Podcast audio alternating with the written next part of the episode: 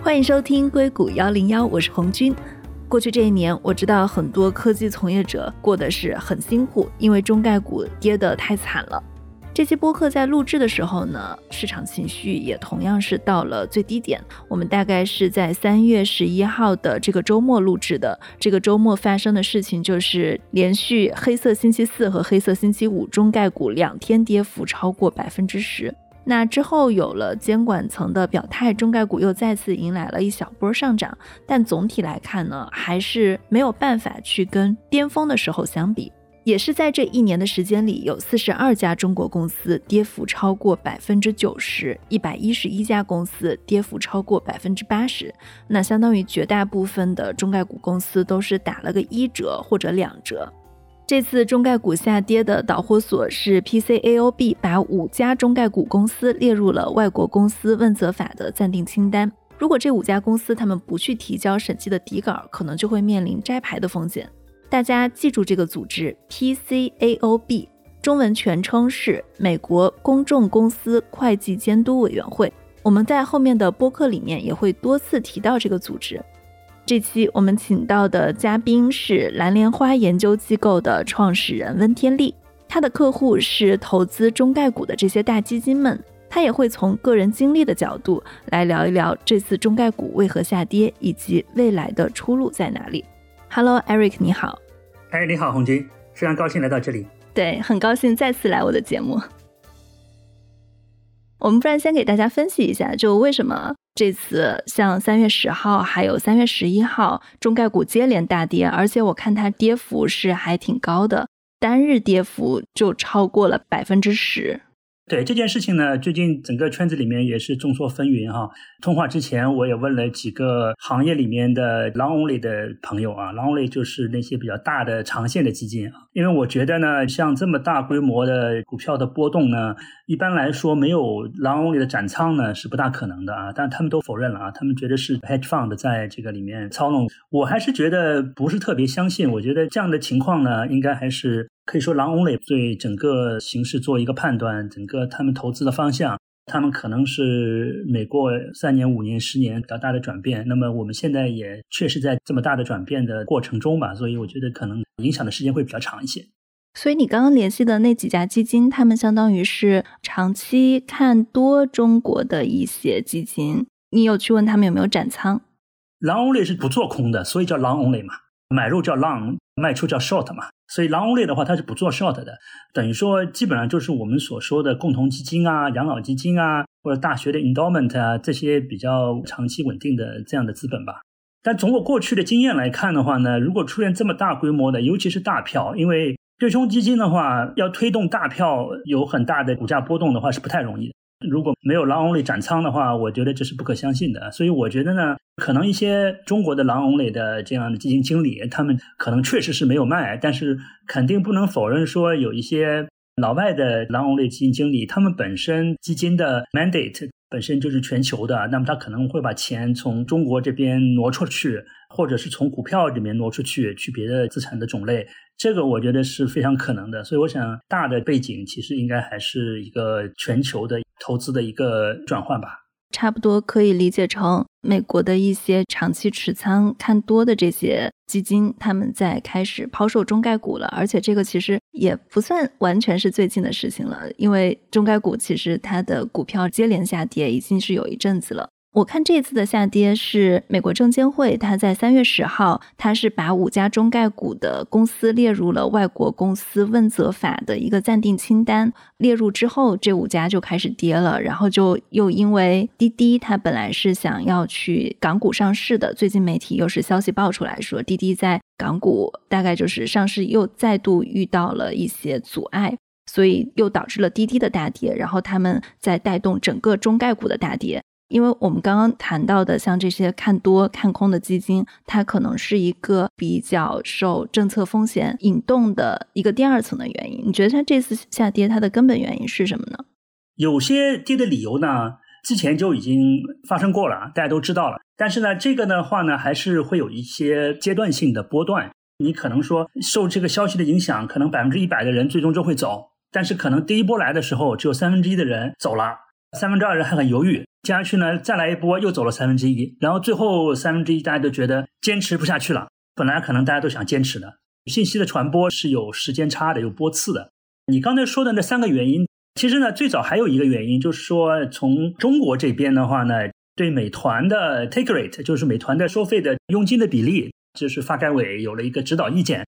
当然这个指导意见呢。其实我现在说一下，就是你刚刚说的两个和我现在说的这一个，其实呢都没有市场解读那么悲观。像美团那个的话呢，其实就是说发改委说你在疫情的区域里面，你要给商户做减免，不能收这么多钱了。当然这个事情以前都已经讨论过了。美团说我没收那么多钱，因为我收了钱以后我都给骑手了，我把骑手那个去掉的话，我也没多少钱了。那这个东西来来回回算账都算了很久了，到底是真没钱还是假没钱？但至少这次的话呢，只是说无论你有钱没钱，在疫区里面，大家日子都很难过。那么这个本身其实美团自己可能在疫区里面也会有些政策，就是佣金的减免。但这件事情呢，其实对大家的冲击呢还是比较大的。什么原因呢？就是过去一段时间，基本上大家都认为，包括我们也告诉大家说，中国政府现在为了反垄断这件事情，基本上都已经过去了。过去的啥意思？就是说。你要达成什么目的，扭转什么东西，你该扭转的也都扭转了。你想要告诉大家，我是最终愿意走到多远，教培这行业都灭了。那基本上你需要说明什么问题的话，都说明了，不用再说明了。基本上我们就觉得就差不多了。我们现在仍然又认为是差不多了。但是美团这事儿一出来以后呢，大家觉得又不相信了，觉得这事儿好像还没完。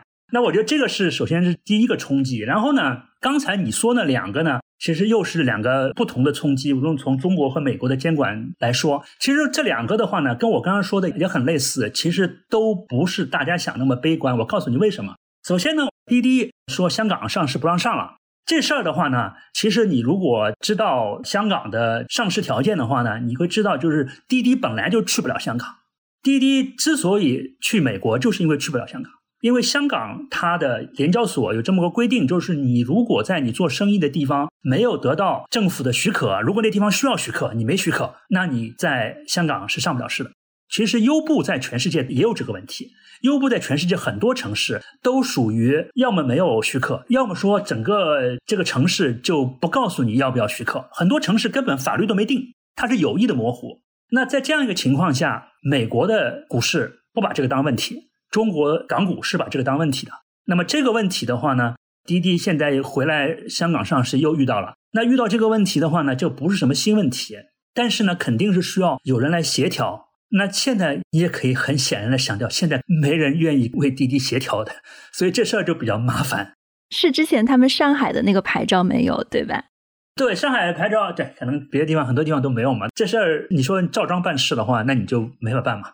所以。香港那边呢是这个情况，然后你刚刚说的另外一个呢，像美国那个五家中概股公司的问责法，就是你的三年之内审计底稿你要给 PCAOB 看，第一年你没给，那先给你个警告。那其实这事儿呢也不是什么大事儿，因为这几个公司的话呢，大部分都医药公司，只不过就是人家还觉得还有三年呢，我干嘛第一年？就是做审计的人都这样嘛，我有必要拖到最后一分钟？我为什么要这么早就给你递上去？递上去的话，你也给我挑一堆刺儿，也给我找一堆事儿，那我何必呢？因为这东西你要挑刺，永远挑得出来的嘛。就是你交个作业，你说这个作业你你这一横没有横的比较平，你就重新给我横一下，可以吗？完全可以，就是给大家找事儿做嘛。所以呢，这个事情呢，其实也不是什么新鲜事儿。但是呢，现在有一件新鲜事儿呢，我觉得是足够影响你看所有事情的角度的，就是乌克兰这件事儿。因为乌克兰这件事儿呢，其实从投资人角度来看啊，很多这个事情呢，其实没有我们想的那么简单。大家都觉得乌克兰的事儿跟我们有啥关系？只不过我们可能有点小算盘，所以我们要怎么也不能让俄罗斯给倒了。那这事儿好像跟投资也没什么关系嘛？这其实关系还是蛮大的。因为其实之前我们培养了一群投资中概股的投资人，有些是中国背景的，有些是外国背景的。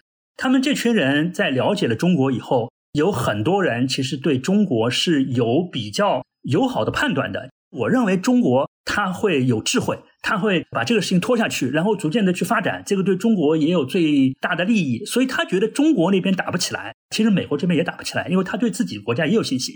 所以他当时的判断说这件事情你们都吓坏了，但是我觉得这事儿可以，我愿意冒险。也就是说，你来了一波坏消息的时候。开始三分之一人吓跑了，又三分之一吓跑了，还有三分之一的人觉得这个风险是可控的，他也知道回报来自于风险嘛，财富险中求嘛。但这次乌克兰这件事情其实对他们是个很大的冲击。其实政治的因素影响是更大的。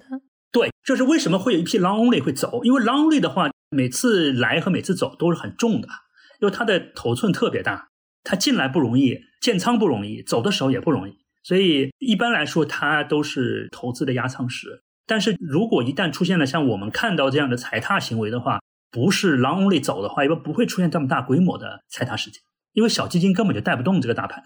但是我们现在能看到是哪些 long only 走了吗？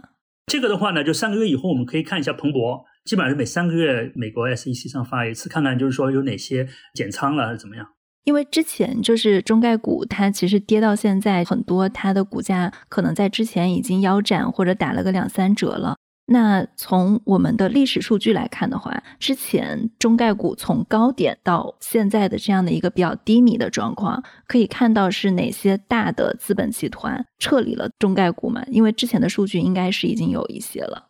这个的话，我可以帮你去整理一下。之前我觉得可能还主要是 hedge fund 吧。那这个我们在平时做业务的时候都感同身受的啊，就我零九年的时候去华尔街路演，因为我们基本上每年去华尔街路演大概四次嘛，就是说我们看股票的嘛，我们股票的观点面对面交流嘛。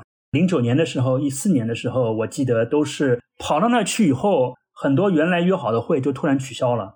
为什么取消？去了以后他告诉我，我们这方面投资人家砍掉了，我们不做这个投资了，全部卖光了，那我们也不用来跟我们聊了。基本上零九年、一四年都有过这样的情况。一四年市场不是很好吗？因为我在华兴的时候，那段时间就是股价特别差嘛，那个 IPO 卖不出去嘛。后来是在一一三年的时候，兰亭集市第一次上市，试了一下水，然后最后就觉得可以卖接下去，就出来个牛市嘛。一三年兰亭集市上市之前这段时间，基本上整个华尔街把中概股很多都卖空了嘛，包括我去一些 hedge fund 的话，去了以后就发现人都不在了嘛，然后他这方面的投资也停了，不投了。因为你知道，美国的这个投资基本上就是百分之十的国际股票嘛。美国百分之九十的资金都是在自己的股市里面，百分之十是给他做全球化、多元化的。那百分之十的话，他投巴西就是巴西，投中国就中国，这些钱都是来回转的，哪里觉得有机会就去哪里。所以不一定是中国的。你说真的说有一些专门说我只投中国的，这样有吗？但其实也有，但是很多都是说你只投中国的，你只投亚洲的，亚洲、日本以外的发展中国家的。那如果说只是投美国以外的话，那其实挺宽泛的一个 mandate 了。所以这个钱是会走的，也会来的。就是说，你什么地方？我们最近看到很多人，比如说从中国这边出来了以后，就比较感兴趣。比如说东南亚呀、南美洲啊、日本啊这边的互联网公司啊，都有一些新的兴趣，也有一些新的 IPO。现在市场也确实是在探索，就是中国互联网以外还有什么新经济或者互联网是值得去看的。所以这个钱呢，有一部分在转换到别的市场里面去。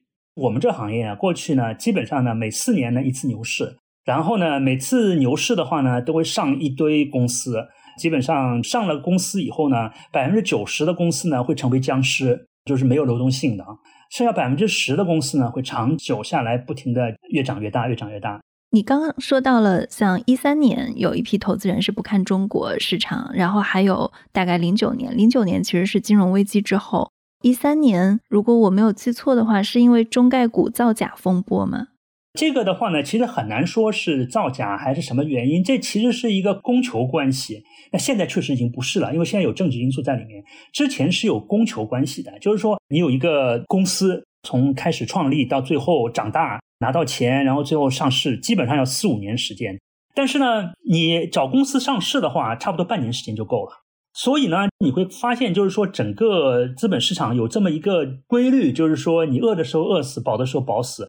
最终你说这是一个投资人的心理现象，那肯定也是，全世界都是这个样子。你可能一段时间有一个牛市，牛市以后大家都觉得好赚钱，然后投行就拼命的给你推新的这个案子，三天两头出个 IPO，那么为啥呢？他要赚钱呢？但是你一个成熟的公司要至少五年到十年，哪有这么多好公司给你去推啊？但是你这个时候你不赚钱，你不赚别人赚了呀。所以这个时候不管什么七七八八都给你上啊，上了公司以后呢都很贵，然后呢公司根本就不 ready，然后过了一阵子呢业绩出问题的出问题，那出问题的时候怎么办呢？得作假呀，最后这个泡沫就破掉了。破掉以后呢，就市场就不相信了。不相信以后呢，谁也不敢出去当侧头，然后就有一段时间的熊市。熊市过了很长时间以后，逐渐的那些公司又有好公司长大了，但是呢，大家谁也不愿意当第一个试水的，因为万一试水的最后卖出去卖的不好，自己公司吃亏，那么最后就要试探一下，试探成功了以后，又一堆新公司上市，中间这一段基本上是最好的一批公司，到了后面的公司又不行了，这样的规律就是循环往复。基本上你说跌个百分之七十五，差不多正好。也就是说，你从开始跌跌到一半的时候，回头看一下，告诉自己还有跌一半，差不多了。跌到百分之二十五的时候，基本上就到底了。今天其实说到这个话题，有很多听众很关心啊，就是现在中概股从高峰时期跌到快一折了，你觉得现在是一个可以抄底的时机吗？我觉得现在是可以抄底的。但是呢，你要知道，就是抄底以后呢，你还能回到什么样的水平？以前每次抄底啊，它都能回到以前的高度，还能往前再涨。那么这个往前涨呢，不是说同一个股票，就是我刚刚跟你说了，就是上市的公司百分之九十会成为僵尸股。这些公司本来就是投行造出来的，它本来就不应该上市，但是看到有一个机会，说我能上市忽悠一把投资人，然后赚笔钱。有很多这个公司到纳斯达克上市，基本上它在一级市场都融不到钱，而且一级市场就反复融融不到钱，然后碰到一个好机会到二级市场上骗一波傻子，然后变成个上市公司。这样的公司的话，一上市以后，如果说 CFO 有操守，不肯做假账的话，那基本上第一个财季就会爆掉。这样的公司其实就有好多的。那为什么会爆掉？因为它本身它就不应该上市，是造出来的。就以前就是有这样的熊市和牛市交替。但是呢，这个交替呢，实际上说是每次是百分之九十的公司上市以后，股价越来越差，最后也没人关心，也没人写报告，最后就越来越小，越来越小。但是会有百分之十的公司会越来越大，越来越大，因为它是真实的公司，它是好的公司。然后你还有很多新公司出来，新的赛道出来，所以市场其实是越来越大。无论是上市公司的数量和整个的整体的市值，但这市值不是所有人都涨，是有些人可能是归零了，有些人的市值还涨了好多倍。其实这是一个比较健康的一个环境。那真的非常干净的环境其实是不健康的，这其实是正常。对，这其实也是市场优胜劣汰的一个过程。对，就之前始终是这样一个过程，总体来说还是非常健康的，在越涨越大，越涨越大。但这次不一定一样，这个我们一八年就跟大家说过了。这次最主要的不一样就是中国和美国之间的制度安排不存在了，这个可能老生常谈了，但是其实你想想，确实是这个样子。而这个样子，如果你真的认同的话，你会得出一个非常恐怖的结论，就是这个游戏最终是没法玩的。之前就是用中国的公司来借用美国的体制来实现好的资本配置，让好的公司能够越长越大。这样一套体制，之前的这套体制以后是没有了。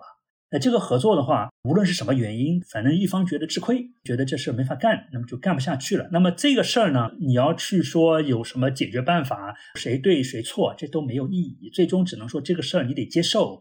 那接受以后，就是中美各方各自要把自己不足的东西给补上。美国缺什么？美国缺公司。中国缺什么？中国缺体制。那么中国要有体制，美国要有公司。最后就是这么结果。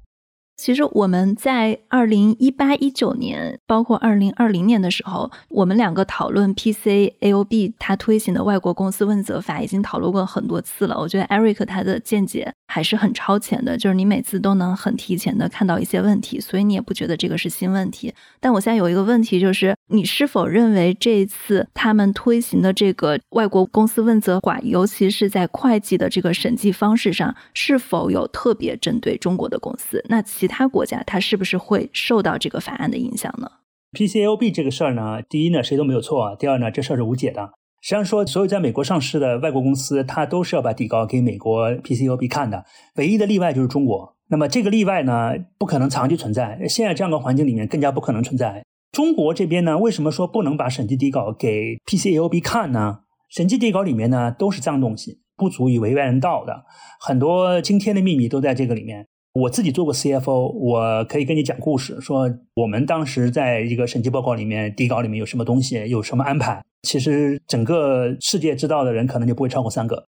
本身呢，为什么说这叫 PE 呢？PE 就是很多事情它不是给大众开放的，本身它就是一个特殊的资产的种类。这个东西肯定不是说像公开募股这个市场政府有监管，或者甚至说银行的资产政府会赔你，那是不一样的。所以呢，这个审计底稿一旦公开出来以后啊，是会惹出很多麻烦的。这事儿怎么来解决呢？只能说自查，就是说你自己如果说有这方面的问题的，你赶紧退市回香港来；你如果没这方面的问题的，OK，你写个保证书，继续在美国待着没问题。我觉得呢，就是中概股的这个审计的问题啊，最终就这么解决。那中间如果有人说不照规矩办，坏了一锅汤，那这个的话就会严厉的惩罚。其实我觉得滴滴就是这个例子啊。但这种事情如果你不说清楚的话呢，大家其实是很担心的。一般来说，大公司都有问题，小公司 P E 看不上没有问题。我还有一个问题，就是因为现在中概股毕竟还有这么多公司嘛。然后，美国证监会他又将五家中概股列入了一个外国公司问责法的暂定清单，他们可能也会面临摘牌风险。你刚刚提到了，它有一个缓冲期是三年，那其实还有很多公司，它可能是在一个观望过程中。这些公司未来它会面临的下一步是什么？他们会面临退市的风险，或者转移到港交所上市吗？美国这个地方还是个讲规矩的地方，担心的话呢，也其实不需要担心。也就是说，你现在很简单，美国把线也画的非常清楚了，就是我要你交那个审计底稿，所有人都交了，就你不交。然后呢，中国这边把线也画的很清楚了，审计底稿肯定是不交的，肯定就是说利用这段时间让每个公司呢做自查自纠，最后呢可能会把这条线给放掉，就是你要交你就交吧。但交了以后，如果出了什么问题，被人抓住什么把柄，涉及到政府机密，对吧？这种事情搞砸了，那到时候可能会有非常严厉的惩罚。你要全部自查自纠呢，你不知道多长时间，然后还会出现像滴滴这样的需要自查自纠的，结果跑到上市去了。所以呢，这种事情就是非常打击信心的这么一件事情。所以呢，我觉得只要在这过程中呢，大部分的中国公司呢遵纪守法呢，其实呢都不会有我们所担心的那样的情况发生。我对中概股这件事情呢，短期呢是乐观的，中期呢是很悲观的，长期呢我还是乐观的。短期乐观的，也就是说这段时间就是你已经跌到百分之九十了，对吧？那基本上以前这个情况呢，跌到百分之二十五的时候，基本上就是底了。那如果说现在的话呢，你像去年三四季度的时候已经跌过一波了。已经哀声遍野了。那这次呢，再跌一波，其实差不多就是跌两次，涨半涨半。接下去以后呢，基本上就差不多了。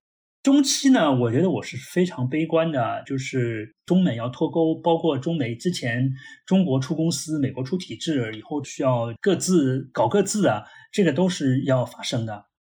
长期的话，我还是比较乐观的，就是我觉得呢，中国这边补体制，美国这边补公司，其实都能够做出来。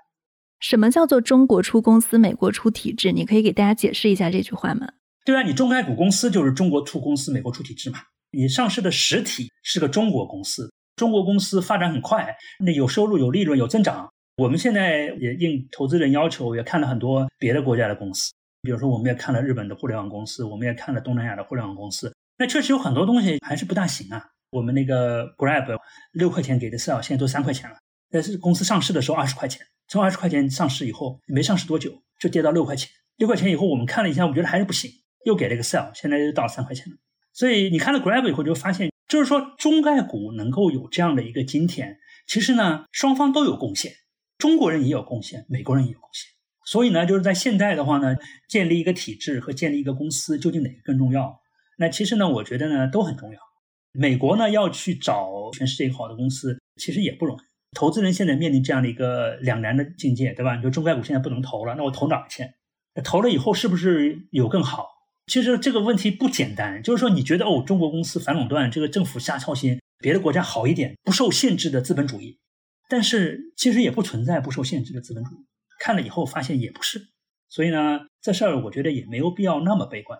我注意到，就是之前像中国的公司在我们讨论 PCOB 很热的时候。像阿里，它就已经在香港二次上市了嘛。之后，中国的公司有陆陆续续的去回到港交所去上市。那其实现在在中概股遭遇危机的时候，大家也会在讨论中概股未来的出路在哪里。首先，大家想到的一个就是港交所。那你觉得，比如说要从美国退市，或者说要从美国二次上市，或者说私有化再去港交所的这些公司，他们能在港交所上吗？港股会是他们的选择吗？港股肯定是他们的选择，但是港股的流动性是不够的，这个确实也是真实的情况。就是刚才说的，中国这边缺体制嘛。那如果说港交所能够这么容易就回来了，那你还缺啥体制嘛？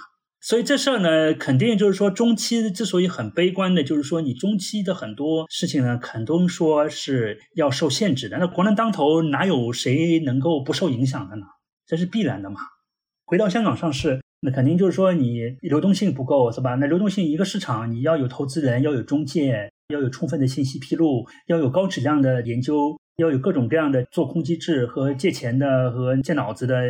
很多东西在一起才能让这个市场非常的有效。那香港肯定这部分非常欠缺的。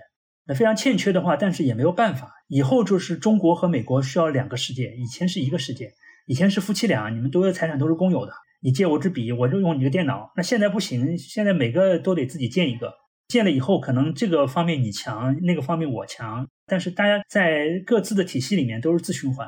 你刚刚提到在各自的体系内自循环。我可以理解中国的自循环，美国也是自循环吗？还是说美国其实还是跟全球市场在一起的？对，美国肯定也是自循环。它在生产的领域的话呢，它需要有一些自给自足嘛。包括我美国现在也要说让芯片厂回到美国，美国口罩也造不出来，口罩要回美国，这些也都是需要去做的。美国的话，这个体制归根结底就是说你得有公司啊。问题是中国规模也很大呀。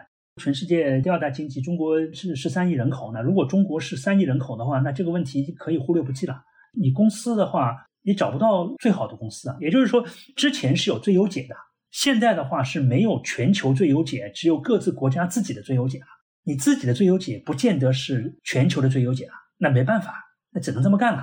那美国的话也肯定是在公司层面的话，肯定不是最优解啊。那全世界互联网行业就是很多最好公司就是在中国。你你研究了很多公司以后，你会发现有同样的问题啊，就是增长啊、利润啊这些东西都在中国。所以投资人如果可以投资的话，当然最好了，你就要投资最好的公司，对吧？那现在不让你投了嘛，那所以你只能投资次好的公司，这个也是一个损失。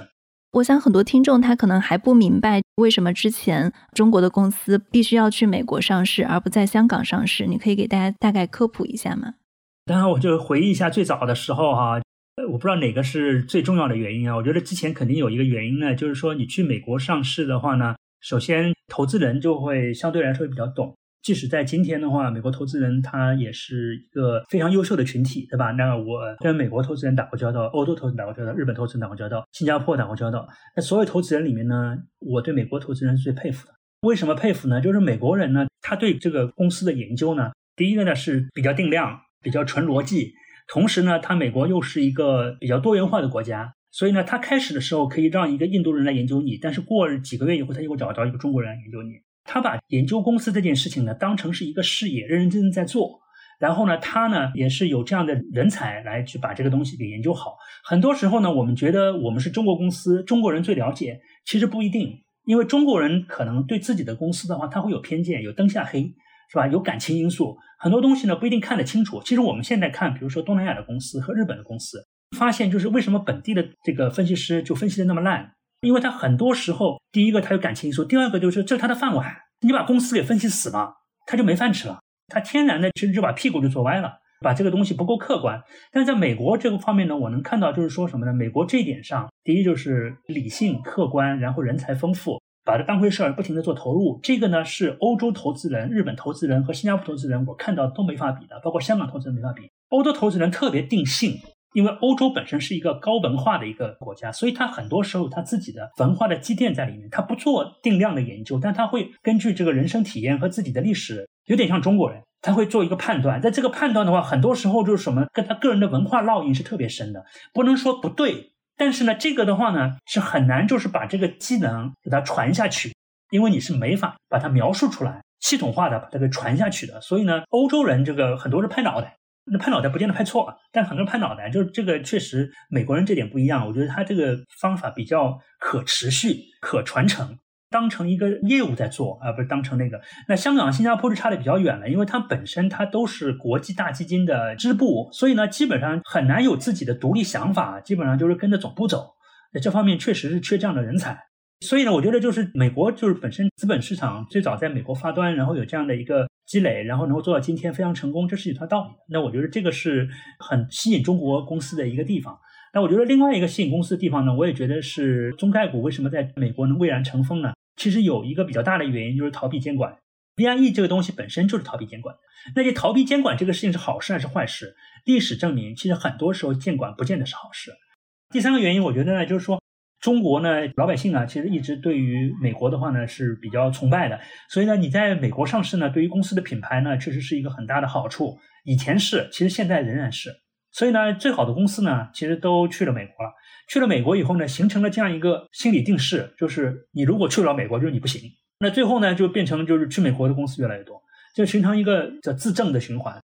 你觉得这个跟 A 股还有港股的一些制度是有关系的吗？比如说当初阿里它就是因为同股不同权这件事情，它没有办法在港交所上市，因为他们在发展的过程中也引用了很多国外的，比如说比较创新的股权结构。另外，像 A 股里面，我可能不太清楚它的具体的上市的规定啊。就比如说，它要求一个公司它要多少年营收，它的利润达到怎么样？那其实对于很多中国的互联网公司来说，很多中国互联网公司上市的背景跟传统企业非常不一样，他们当时都是在一种亏损的情况下去上市的，可能它还没有盈利，所以它也达不到中国或者港股的一个上市标准。包括你刚刚提到的港股，它要求滴滴运营，你需要在所有的城市都合规，取得政府的牌照。一旦它没有，那它可能就过不了这个审计。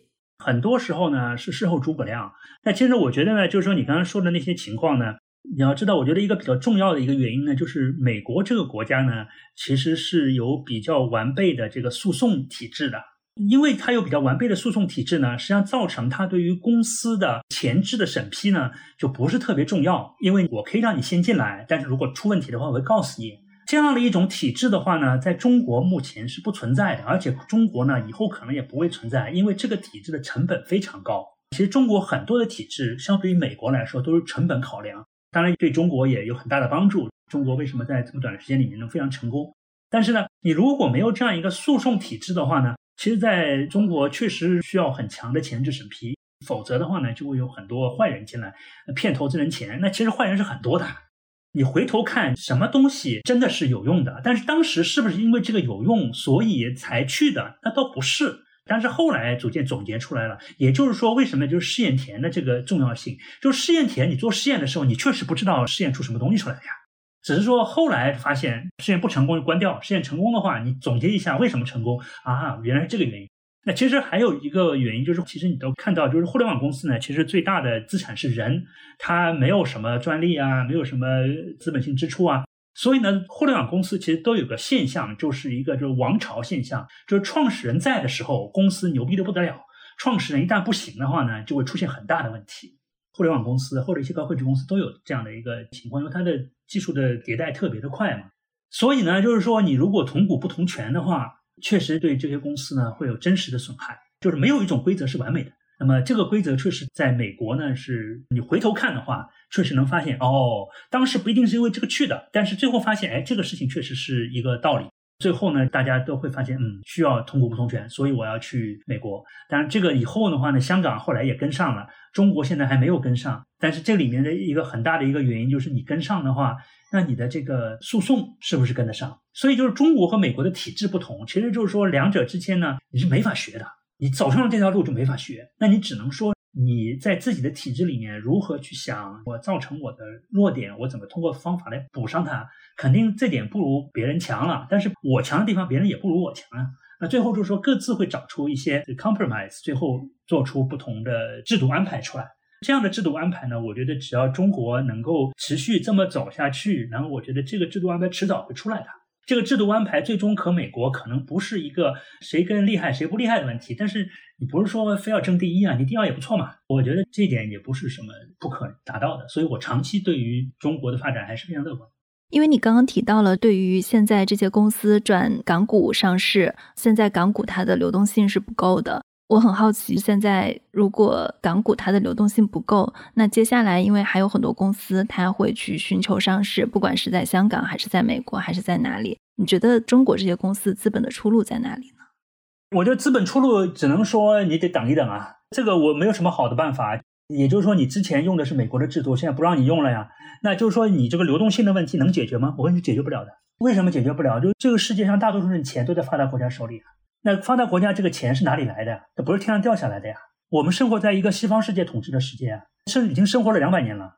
对，所以你从这一点上来说的话，你说这个财富能从哪里来？我觉得只能说你得接受这些财富的话呢，大部分是在发达国家手里，然后呢，你要让他能安心的投资到你这边来，同时呢，要保护好你自己，那其实是你需要走一个钢丝的，你需要好好的想你的政策。我为什么说之前每次的话，这个行业都能够有这个周期，然后最后都能回来，以后不行了，就是这道理。本身这个盘子就已经见顶了，没以前那么大了。你觉得新加坡或者欧洲会是方案吗？新加坡和欧洲呢会是方案，但是呢都不会是太大的一个解决办法，因为本身整个西方世界对于你这么一个体制是不放心的嘛，等于说是在花钱在养一个自己的敌人嘛。那这个事情的话呢，你肯定是说有些人会比较坚决，有些人不那么坚决，有些人会存有幻想。那如果是这样的话呢？其实你说你要去新加坡也好，去哪里也好，那指望的国际资本会跟你走，那我觉得肯定会有一部分会跟你走。但是呢，长期来说呢，肯定就是说是会越来越受到限制，就能拖多久拖多久。谁拖？中国这边嘛。你说中国的公司还是中概股要退市啊？那有三年啊，就是说你这边能够延长这个时间，能延得越长的，能够说服你留下来的资本越多的，那你肯定要争取嘛。但是你这个东西说能够根本性的改变这个问题吗？改变不了的。你觉得这次像整个中概股大跌，对你们公司的业务，或者最近一段时间的大跌，对你们公司的业务会有比较实质性的影响吗？有，肯定有实质性的影响。我们公司呢，其实，在去年大概十一月、十一月，我还挺高兴的，因为我觉得那个股市都跌这么多了，我们基本上好像一点影响都没有。结果到十二月份，嘣，就有两个客户退了。还好，两个客户退也不算多，但是呢，我们从创业以来，基本上每个季度净增客户都是正的。当然，开始的时候多一点，有的时候少一点，但是基本上新增的减掉走的总是个正数。然后我们去年第四季度是出现了负数，我们走了，我们净损失两个客户。之后的话呢，又稳定了。但是你看现在这个市场这个样子，到五六月份，我估计肯定我们还得再有一次竞减客户。所以呢，我是做好准备了。你可不可以跟大家简单介绍一下你们的业务？我们业务主要是做这个独立研究啊。那么我们现在一共是十四个分析师和助理，研究六十只股票。那么我们研究的方向呢，主要是两个。我们研究最早的时候就是中国互联网了，或者说后来我说中国新经济，但是大部分还是互联网公司。那现在我们主要的研究是两个方向，一个是中国的新经济。中国新经济呢，包括互联网、新能源车。创新药、数字医疗、物流、消费，这个是一个赛道。然后呢，我们最近又开出了一个新的赛道呢，就是叫非美互联网，就是所有的美国以外的互联网公司，那么我们都研究。那么之前这一个群体最大的一个部分其实就是中国互联网。那现在呢，就是我们又加了日本互联网、东南亚互联网，接下去可能还会加南美互联网。所以我们现在是两个赛道。相当于一块儿是研究行业，然后一块儿是研究除了美国以外的全球市场的互联网公司。对，全球的互联网公司，中国还是很大的一块，但是我们现在也开始看日本啊、东南亚呀、南美。您刚刚提到十二月份净损失两个客户，预计可能还会有一些客户陆续减少，这些客户走的主要原因是什么？那基本上我看就是走的原因呢。历史上我们看都是刚才我说的，我零九年和一三年去美国的时候，我的客户都没了嘛。基本上就是说，很多时候钱走了，那自然也就没有研究的需求了嘛。所以这个是主要原因，因为市市场不好嘛，市场不好亏钱了。现在我们很多客户，他们现在都开始往中国互联网以外去投了，比如说投日本挺多的，然后就是不投互联网了，投新能源呐，投医药啊，很多都开始多元化。今天聊的特别精彩，好的好的，那谢谢 Eric。好，不客气哈。那这就是我们今天的节目。如果大家喜欢我们这期的节目，欢迎给我们写评论，也可以给我们点赞留言。你们的每一条评论我都会认真的看。感谢大家的收听，谢谢。